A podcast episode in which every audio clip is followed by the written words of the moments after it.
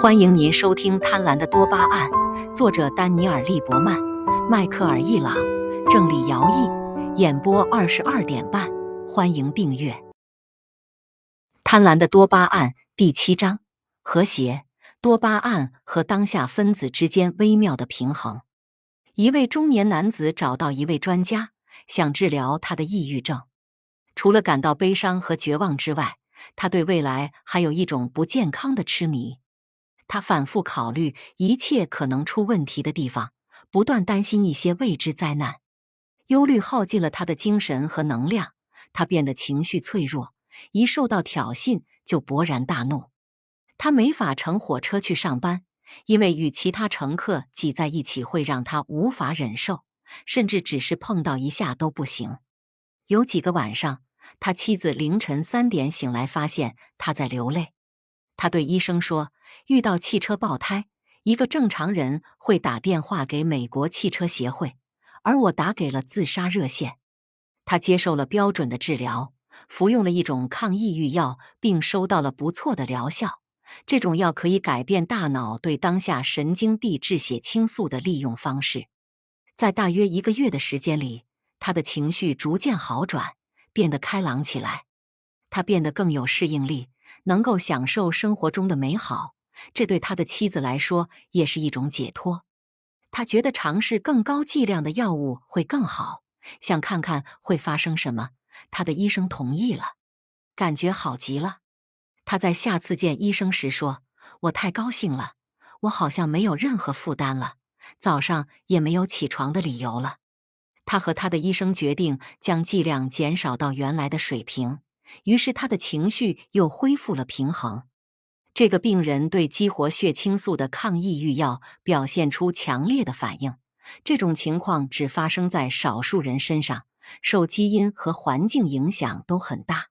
但是这很好的说明了一个人，不管是过度关注未来，还是过度享受现在，都会丧失正常的行动力。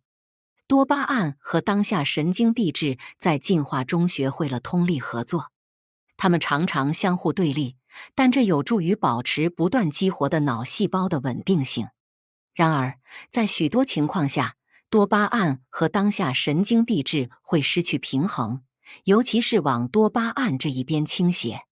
现代世界驱使我们向着每时每刻全是多巴胺的状态发展。过多的多巴胺会导致精力旺盛的痛苦，如工作狂似的主管。而过多的当下神经递质则会导致快乐的懒惰，如躺在地下室抽大麻的人。两种人都没有过上真正幸福的生活，也没法真正像人一样成长。为了过上好日子，我们需要让两种分子恢复平衡。我们本能的知道，两种极端都不健康，这可能解释了为什么我们喜欢讲某个人一开始偏向一头。最后找到平衡的故事，电影《阿凡达》就描述了一个一开始多巴胺过多的角色。一位名叫杰克的前海军陆战队士兵受雇于一家矿业公司，在保安部门工作。该公司正致力于开发潘多拉的自然资源。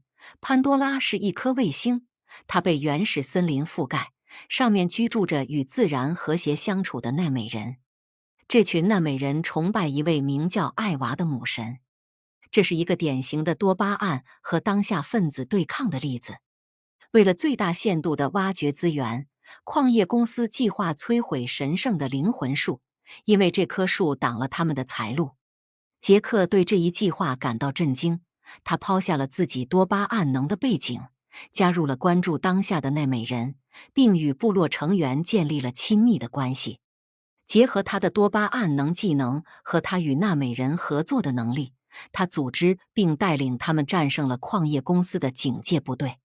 最后，在灵魂之树的帮助下，杰克成为纳美人中的一员，并实现了平衡。二十世纪八十年代的经典电影《颠倒乾坤》从另一个角度实现了平衡。比利·雷瓦伦丁是个不负责任的流浪汉，他懒惰、放纵。对未来漠不关心，他成为一个实验对象。在这个实验中，他与一名成功的大宗商品交易员交换人生。随着比利雷的财富不断累积，他告别了以前漠不关心的生活方式，变得有责任感。在一个场景中，他邀请一群老朋友到他家参加聚会。当他们在他的波斯地毯上呕吐时，他感到异常不安。最后，他参与了一个精心策划的计划，这让他变得富有，生活也重归悠闲，却多了一组新技能。普通人怎样才能找到平衡？任何人都不太可能放弃现代世界，与一个崇拜树木的部落生活在一起。我们必须通过其他方式找到平衡。单靠多巴胺永远不能满足我们，它不能提供满足感，就像锤子不能转动螺丝一样。但它不断给我们美好的承诺，让我们感觉满足感就在眼前。再来一个甜甜圈，再升一次值，再征服一次。我们怎么从跑步机上下来？这不容易，但有办法。擅长一件事的乐趣。精通是从特定环境中取得最大回报的能力。一个人可以精通吃豆人游戏、地球、法式烹饪，也可以精通调试复杂的计算机程序。从多巴胺的角度来看，精通是一件值得期待和追求的好事，但它不同于其他好事。它不仅仅是寻找食物和新的合作伙伴，或者击败竞争对手，它比这些更宏大、更普遍。它是我们成功提取奖励的过程。多巴胺达到了多巴胺的目标，实现了精通。多巴胺到达了他渴望的顶峰，挤压了所有可用资源的最后一滴。这就是多巴胺的目标。这是一个享受当下的时刻。这一刻，多巴胺听从了当下分子，在尽其所能之后，多巴胺会暂停下来。允许当下分子在我们的快乐回路中发挥作用，在这一刻，多巴胺不再对抗满足感，它让它通行，即使只持续很短的一段时间。最好的享受就是沉浸在一份干得好的工作中。精通也创造了一种心理学家称之为内部控制点的感觉，它指的是一种认为自己的选择和经历在自己的掌控之下。而不是被命运、运气或其他人决定的倾向，这是一种挺好的感觉。大多数人不喜欢被他们无法控制的力量摆布。飞行员说，当他们在恶劣的天气中飞行时，坐在驾驶室比在座舱里压力小。在暴风雪中开车也一样，大多数人宁愿坐在驾驶座位，也不愿坐在乘客座位上。除了让人感觉良好。内部控制点也让人行动更高效。内部控制点意识强的人更有可能在学业上取得成功和获得高薪工作。相比之下，有外部控制点的人对生活的看法则更消极。有些人是快乐、放松、随和的，但同时他们也常常因为自己的失败而责怪别人，可能不会始终如一的尽最大努力。医生经常对这种人感到沮丧，因为他们往往忽视医生的建议，也不愿意为自己的健康负责，比如每天吃药和选择健康的生活方式。在一件事上做到精通，有助于内部控制核心的发展，也能产生满足感，即使仅有一小会儿。但这需要花费大量的时间和精力，还需要持续磨练精神。掌握一项技能需要学生不断的走出自己的舒适区。一旦一个钢琴演奏者能把一首简单的曲子弹好，他就会学一首更难的。这是一趟艰难的跋涉，但也能带来巨大的喜悦。不放弃的人通常会觉得这是值得的。他会让人感觉到找到了激情，发现了如此有吸引力的事情，并完全沉浸在其中。现实的回报。你刷牙的时候在想什么？大概率不是在想刷牙，你更可能在想你在这一天和一周的晚些时候，或者将来的某个时候要做的事情。为什么？也许是一种习惯，也许是一种焦虑，也许你在担心，如果你不考虑未来，你会错过一些东西。但其实可能不会。如果你不去想你正在做的事情，你肯定会错过一些事情。甚至是你以前未曾关注且意想不到的事情。前面说过，多巴胺最喜欢的是奖赏预测误差，也就是发现比我们的预期还要好的东西。矛盾的是，多巴胺会尽矛盾的是，多巴胺会尽其所能的避免这种不正确的预测。奖赏预测误差感觉很好。因为你的多巴胺回路会因为一些新的、意想不到的事情，把你的生活变得更好而兴奋。但是，对意外的新资源感到惊讶，就意味着资源没有得到充分利用。所以，多巴胺会确保感觉如此好的惊喜不再是惊喜。多巴胺会熄灭自己的快乐之火，这真令人沮丧。但这是让我们活下去的最好方法。我们能做些什么来让惊喜不断到来呢？现实是意外最丰富的来源，而我们脑海中的幻想是可以预见的。在反复检查同一份材料的过程中，我们偶尔会想出一个独创的想法，但这是很少见的，并且它通常发生在我们关注其他事情的时候，而不是当我们试图强行逼迫创造力行动的时候。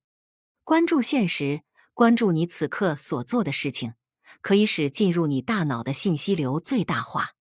它能最大限度地提高多巴胺制定新计划的能力，因为为了建立模型以准确地预测未来，多巴胺需要数据以及来自感官的数据流。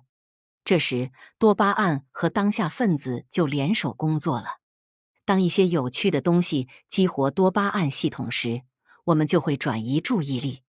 如果我们能够通过向外转移关注焦点来激活我们的当下神经系统，注意力的增加就会使感觉体验更加强烈。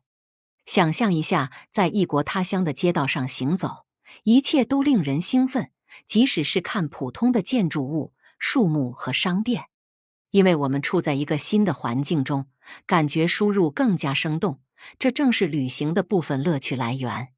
反过来也是成立的。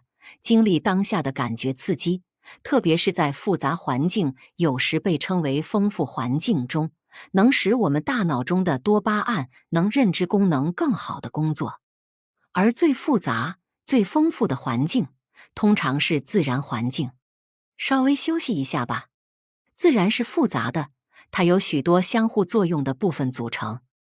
由于大量的因素相互影响，会产生意想不到的模式，因此可供探索的细节可以说是无穷无尽。